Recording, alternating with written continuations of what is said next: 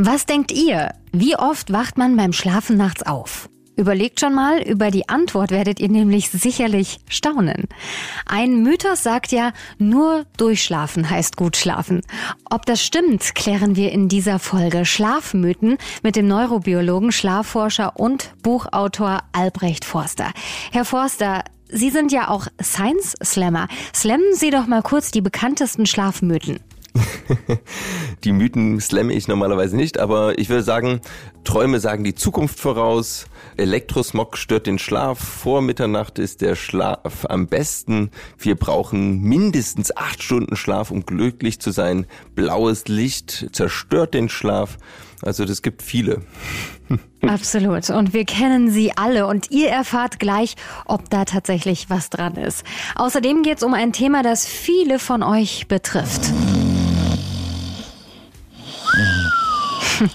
Genau, Schnarchen. Wie jeder etwas dagegen tun kann und das auch unbedingt sollte, das gibt's jetzt. Besser schlafen. Gut einschlafen. Erholt aufwachen. Herr Forster, Sie sind Schlafexperte.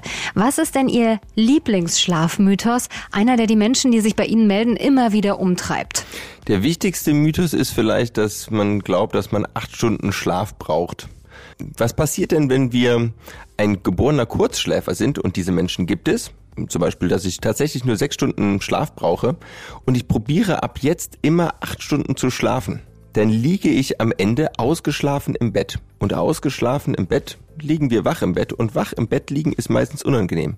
Und wenn ich zwei Stunden jeden Tag zu viel im Bett liege, dann wird mein Schlaf brüchig. Und dann baut mein Körper da automatisch Wachphasen ein. Und darum ist auch die beste Therapie gegen klassische Ein- und Durchschlafstörungen die Schlafdauer erstmal nicht zu verlängern, sondern zu verkürzen.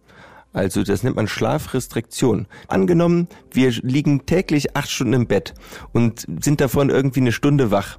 Dann würde ich dieser Person mal empfehlen, ab jetzt nur sechs Stunden im Bett zu liegen und das für ein, zwei Wochen. Und dann werden wir tagsüber erstmal ein bisschen müder, ja, aber dadurch steigt der Schlafdruck an und dann schlafen wir plötzlich tiefer durch. Denn der Körper kompensiert zu wenig Schlaf nicht nur mit verlängerten Schlaf, sondern auch mit der gesteigerten Schlafqualität. Also wenn wir kürzer schlafen, schlafen wir tiefer und intensiver. Also halten wir fest, der Mythos sieben bis acht Stunden Schlaf pro Nacht sind optimal, ist nicht richtig. Jeder hat da seine eigene Zeit, die er schlafen muss, um fit zu sein. Genau so ist es. Dann kommen wir zum Mythos Nummer zwei. Ältere Menschen brauchen weniger Schlaf als jüngere. Stimmt das? Das kann man generell so sagen. Was ganz interessant ist, dass sich im Alter der Schlaf auch stärker über den Tag verteilt, so wie wir das auch wieder von Kleinkindern kennen. Also ein kleines Kind, so mit zwei, drei Jahren, das wird noch tagsüber einen Mittagsschlaf machen. Und bei älteren Menschen sehen wir das auch. Das machen die auch ganz gerne. Ich hatte zum Beispiel eine Freundin von meiner Mutter, die beschwerte sich, dass sie jetzt immer morgens um vier Uhr wach würde und dann nicht mehr schlafen könnte. Sie ging aber so um 10 Uhr ins Bett. Und dann haben wir schon mal von 10 Uhr bis 4 Uhr, das sind sechs Stunden Schlaf. Wenn wir jetzt zu diesen sechs Stunden Schlaf nochmal diese Stunde Mittagsschlaf oder anderthalb Stunden Mittagsschlaf, die sie täglich macht, hinzurechnet, dann sind wir schon bei siebeneinhalb Stunden Schlaf. Das heißt, das Problem war jetzt hier gar nicht, dass sie zu wenig Schlaf bekam, die bekam vollkommen ausreichend Schlaf, nur dass sich ihr Schlafrhythmus geändert hat im Laufe des Lebens. Und dass sie den Mittagsschlaf unterschlagen hat. Den müssen wir nämlich, wenn wir länger als 15 Minuten Mittagsschlaf machen, den müssen wir zu unserem Nachtschlaf hinzurechnen. Okay, und wenn wir dann ein bisschen länger schlafen wollen oder besser durchschlafen wollen, dann sollten wir den Nachmittagsschlaf vielleicht weglassen? Genau so ist es. Ich würde jedem empfehlen, der nachts Probleme hat einzuschlafen und durchzuschlafen, den Mittagsschlaf wegzunehmen. Weil Mittagsschlaf heißt Vorschlafen. Und das ist das kennen wir auch, wenn wir Kinder zu Hause haben. Wenn Kinder nachmittags lange geschlafen haben, dann werden sie abends erst später müde und äh, schlafen schlechter ein. Und wenn sie nachmittags keinen Mittagsschlaf hatten, werden sie früher müde. Und daher sollten wir, wenn wir Schlafprobleme haben, den Mittagsschlaf streichen. Okay. Kommen wir zum nächsten Mythos, den jeder von uns kennt, schon mal gehört hat und sich vielleicht auch gerne mal schön redet. Schlaf kann man nachholen. Ist was dran oder ist nichts dran? Ja, so ein bisschen. Also ich habe ja eben schon gesagt, der Körper kompensiert zu wenig Schlaf dass er in der darauffolgenden Nacht ein bisschen ähm, länger schlafen möchte. Aber er kompensiert ihn vor allem mit Schlaftiefe. Und wie tief wir geschlafen haben, das können wir selber eigentlich gar nicht so ganz genau wissen. Da müssten wir jede Nacht im Schlaflabor übernachten. Das heißt, die Stunden, die ich irgendwo verloren habe, angenommen, ich habe mal eine Nacht statt sieben Stunden nur vier Stunden geschlafen, dann werde ich in der darauffolgenden Nacht, auch wenn ich ausschlafe, vielleicht nur anderthalb Stunden länger schlafen, weil mein Körper erstmal mit der Schlaftiefe kompensiert. Und das zweite ist, viele Menschen, die stark beruflich eingespannt sind, die haben so einen Rhythmus, dass sie in der Woche nur sechs bis sieben Stunden schlafen und dann am Wochenende nochmal so, ja, zwei Stunden draufschlagen und länger schlafen. Und da ist das Problem, dass wir da etwas Problem, was wir beim Essen auch nicht machen würden. Das ist so ein bisschen wie wenn wir in der Woche die ganze Woche Fastfood essen und am Wochenende dann das Diät Veggie Programm äh, starten. Das macht unseren Körper nicht wirklich gesund und daher würde ich dazu auch nicht raten. Natürlich schlafen wir uns dann auf, aber in der Woche wird unsere Lebensfreude, unsere Leistungsfähigkeit, unsere Konzentrationsfähigkeit, die wird geringer sein. Daher würde ich wirklich raten, jeden Tag zur gleichen Zeit ins Bett zu gehen, mehr oder weniger, also da müssen wir jetzt nicht penibelst genau sein, aber so auf eine halbe Stunde plus minus, das wäre toll. Und auch zur gleichen Zeit aufzustehen. Das ist ganz wichtig. Ähm, kommen wir zum nächsten Mythos. Smartphone. Wir alle kennen das natürlich, nehmen das ganz gerne abends mit, stellen uns vielleicht den Wecker auch mit dem Smartphone, schauen noch mal ganz kurz, wer die letzte WhatsApp geschrieben hat oder so. Nächster Mythos. Blaues Licht hält wach. Stimmt oder stimmt nicht? Ja, da ist ähm, nur ganz bedingt was dran. Wir Menschen kriegen in der modernen Gesellschaft nicht zu viel Licht, sondern wir bekommen zu wenig. Ganz einfaches Beispiel. Wenn wir jetzt in einem Büro sitzen, dann kriegen wir 500 Lux durch unsere Bürolampe. Mhm. Draußen herrscht an einem bewölkten Tag aber 10.000 Lux und an einem sonnigen Tag 100.000 Lux. Und unser Körper ist daran angepasst, bis vor 150 Jahren, dass wir eigentlich tagsüber die ganze Zeit draußen sind und mit Licht bombardiert werden. Mhm. Licht ist der stärkste Wachmacher und sagt unserem Körper auch, wie viel Uhr es ist. Unsere 30 Billionen Körperzellen, die haben alle eine Körperuhr und die muss jeden Tag eingeeicht werden. So, und wenn wir tagsüber draußen viel Licht bekommen, dann wird nachts unser Körper viel Melatonin produzieren und es ist total egal, wie viel Licht wir noch in den Abendstunden durch so ein Handy-Display bekommen. Das sind nur ein paar Lux. Das macht nicht viel aus. Wenn wir aber den ganzen Tag in so einem dämmerigen Licht sitzen, wie im Homeoffice, dann hat das blaue Licht ein bisschen Einfluss. Daher empfehle ich immer für den, der sich um das Licht Gedanken macht, morgens 20 Minuten an die helle Sonne gehen. Das macht uns nicht nur glücklicher und gesünder, sondern auch deutlich wacher und lässt uns nachts besser schlafen. Und jetzt noch ein weiterer Punkt. Mhm. Was uns da vor allem wach hält, ist nicht das Licht, sondern was wir da machen. Was machen wir denn mit unseren Handys? Wir checken unsere E-Mails, wir sind auch auf Facebook, mhm. auf Instagram, WhatsApp. Das sind soziale Medien. Da geht es um uns. Da interagieren wir mit anderen. Und das sind ganz starke emotionale Trigger. Wenn man probieren will, eine Nacht durchzumachen, würde ich jedem empfehlen, ähm, einen Gesprächspartner zu haben ähm, oder in eine, in eine Disco zu gehen. Ja, also mhm. Bewegung und mit anderen Leuten irgendwie Gefühle austauschen. Das sind die stärksten Trigger, die wir haben können. Und die holen wir uns eigentlich mit Smartphones und äh, anderen Displays in unser Bett rein. Und daher eine Stunde vor dem Einschlafen bitte Displays ausmachen. Apropos eine Stunde vor dem Einschlafen. Wann ist denn die optimale Zeit ins Bett zu gehen? Da sind wir schon beim nächsten Mythos. Der beste Schlaf ist der vor Mitternacht. Ja, da ist wirklich nichts dran. Also äh, es gibt in unserer Bevölkerung Eulen und Lerchen und das ist auch wieder genetisch über die Bevölkerung verteilt. Damit hat die Evolution sichergestellt, dass es Leute gibt, die früh ins Bett gehen und äh, früh wach werden und so einen automatischen Wachwechsel am Lagerfeuer organisiert. Wenn man zum Beispiel zu Urvölkern geht, dann findet man, dass zu jeder Tages- und Nachtzeit immer einer irgendwie wach ist, ohne dass sie sich absprechen müssen, weil das in der Bevölkerung so verteilt ist. Und daher gibt es Menschen, die werden früh müde, so um neun Uhr, und es gibt Menschen, die werden erst um ein Uhr oder zwei Uhr nachts müde. Und wenn ich um zwei Uhr nachts ins Bett gehe, dann wird in den ersten drei Stunden, werde ich da am meisten Tiefschlaf haben. Und ähm, genauso wie wenn ich vor Mitternacht ins Bett gehe, da werde ich auch in den ersten drei Stunden den meisten Tiefschlaf haben. Also für den, der vor Mitternacht ins Bett geht, ja, dann ist der Schlaf vor Mitternacht tatsächlich der beste. Aber für den, der nach Mitternacht ins Bett geht, der wird auch in den ersten drei Stunden den meisten Tiefschlaf haben. Also der Mythos ist Quatsch. Okay, sehr beruhigend für viele, die gerne spät ins Bett gehen. Kommen wir zum nächsten Schlafmythos. Bei Vollmond schläft man schlechter. Dieser Mythos hält sich über Generationen schon. Ähm, was ist dran? Da hat man vor zehn Jahren äh, wirklich eine große Untersuchung gemacht, wo man Schlaflabornächte, wo Menschen im Schlaflabor übernachtet haben, nochmal ausgewertet hat, je nachdem, ob jetzt gerade Vollmond war oder nicht. Und man hat damals, das waren tausende Probanden, die man eingeladen hatte, hat man eigentlich keine Veränderung gefunden. Ähm, jetzt gab es letztlich wieder eine weitere Studie, die fand einen ganz kleinen Effekt.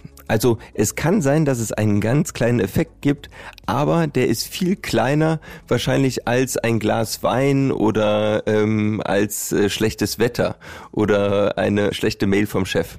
Also daher sollten wir uns vom Vollmond nicht Panik machen lassen. Meistens ist es eher so, dass wir morgens aufstehen, das Gefühl haben, oh, die Nacht war nicht so gut und dann in den Kalender schauen und dann sehen, ah, super, Vollmond, jetzt habe ich einen Schuldigen gefunden. Es gibt aber auch Nächte, wo es gut gelaufen ist und dann schauen wir nicht in den Kalender und merken, merken gar nicht, dass es trotzdem Vollmond war. Und meistens nehmen wir es auch mit dem Vollmond nicht so genau. Also ich habe auch mal in den Kalender reingelugt und dachte, ah ja, in zwei Tagen ist ja Vollmond leer, dann ist das ja klar.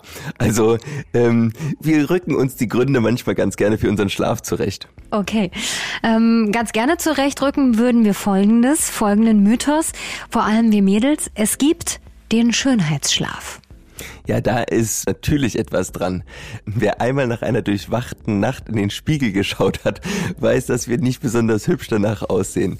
Also der Schlaf ist wirklich wichtig für die Gewebe- und Zellerneuerung und für unser Immunsystem. Und wir wissen auch, dass unser Immunsystem ganz stark mit der Haut zusammenhängt. Ähm, und ja, wenn wir viel Schlaf bekommen, dann sehen wir wirklich besser aus. Und da gab es vor paar Jahren eine, eine Studie, die das sogar gezeigt hat. Also kann man sich den Beauty Dog sparen, wenn man gescheiten Schlaf hat und ähm, viel schläft?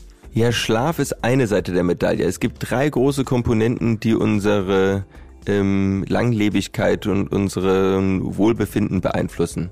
Das ist zum einen Ernährung, das ist sogar der größte Faktor. Da empfehle ich einfach wirklich viel Gemüse und wenig Fleisch und dafür mehr Hülsenfrüchte. Und der zweite Faktor ist Sport da reicht täglich schon 30 bis eine Stunde Bewegung und das muss keine äh, krasse Bewegung sein. Also jeden Tag 30 Minuten spazieren gehen hilft schon sehr, sehr stark, Alterserscheinungen vorzubeugen. Und dann eben halt als letzte Komponente der Schlaf und als vierte Komponente kann man auch noch sagen, ähm, soziale Kommunikation. Also Menschen, die sehr einsam sind, denen geht es auch von der Gesundheit schlechter. Und das sieht man Menschen ja auch an, wenn es denen schlecht geht. Mhm. Jetzt haben Sie es schon mit einfließen lassen, ähm, unser Immunsystem.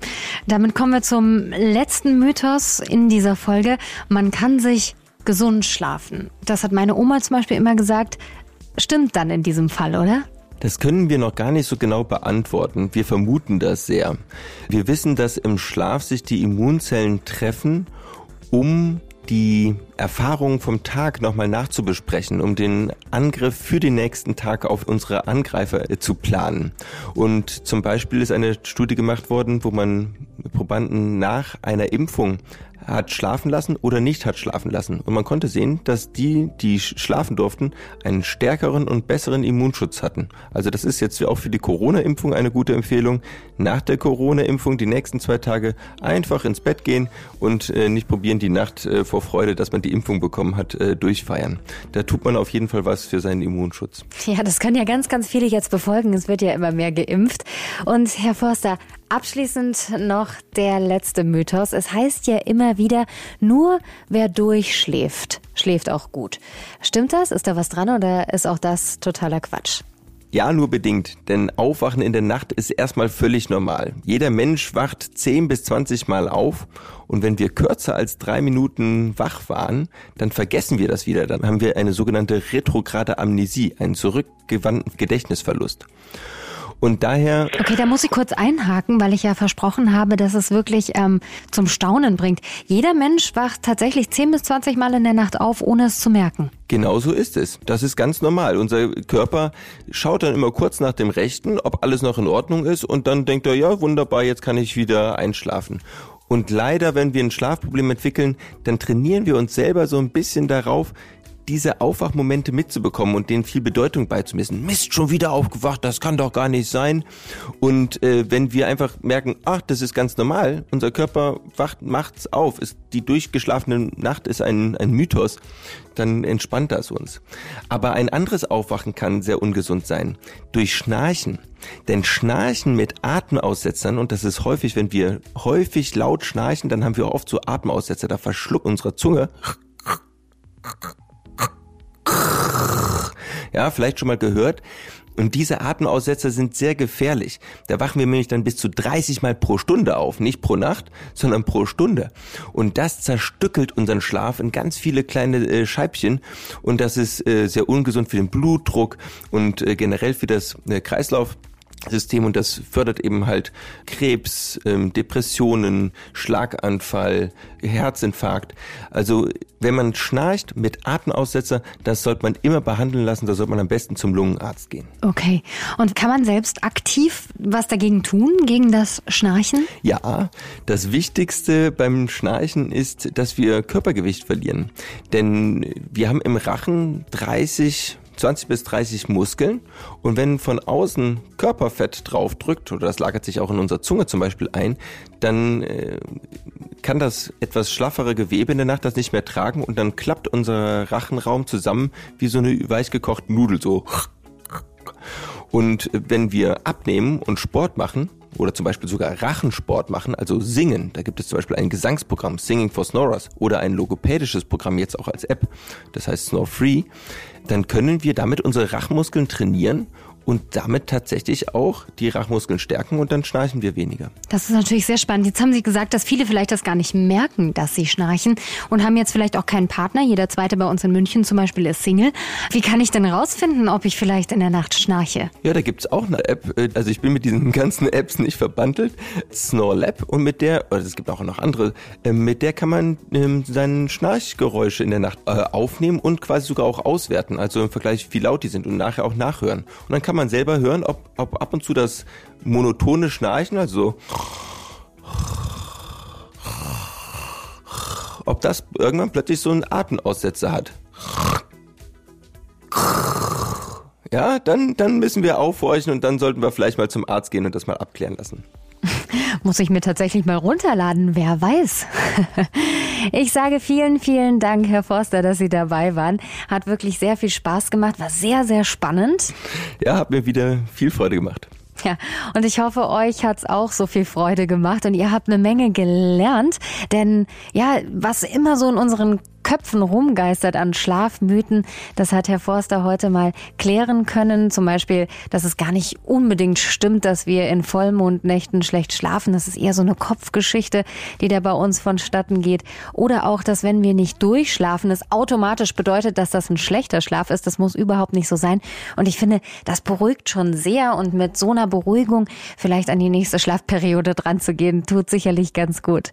Vielen, vielen Dank, dass ihr dabei wart. Und ich freue mich mich sehr auf eine nächste Folge in unserem Schlafpodcast und hoffe, dass ihr da auch wieder am Start seid. Besser schlafen. Gut einschlafen. Erholt aufwachen.